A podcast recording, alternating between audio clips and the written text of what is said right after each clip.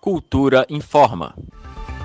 O aumento dos casos de dengue no DF só neste início de ano chegou a atingir 165% em relação a janeiro de 2021.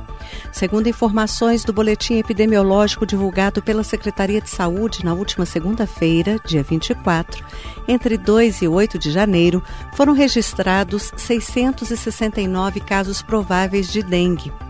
O órgão alerta a população para manter os cuidados e evitar a proliferação do mosquito Aedes aegypti. Para isso, é importante limpar os locais que podem acumular água, como pratos de vasos de plantas, calhas, ralos, caixa d'água, pneus, entre outros.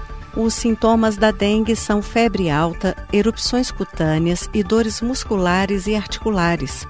Em casos graves, há hemorragia intensa e choque hemorrágico o que pode ser fatal. Mais informações sobre a dengue no DF estão disponíveis em saude.df.gov.br. Flávia Camarano, para a Cultura FM. Cultura FM 100,9.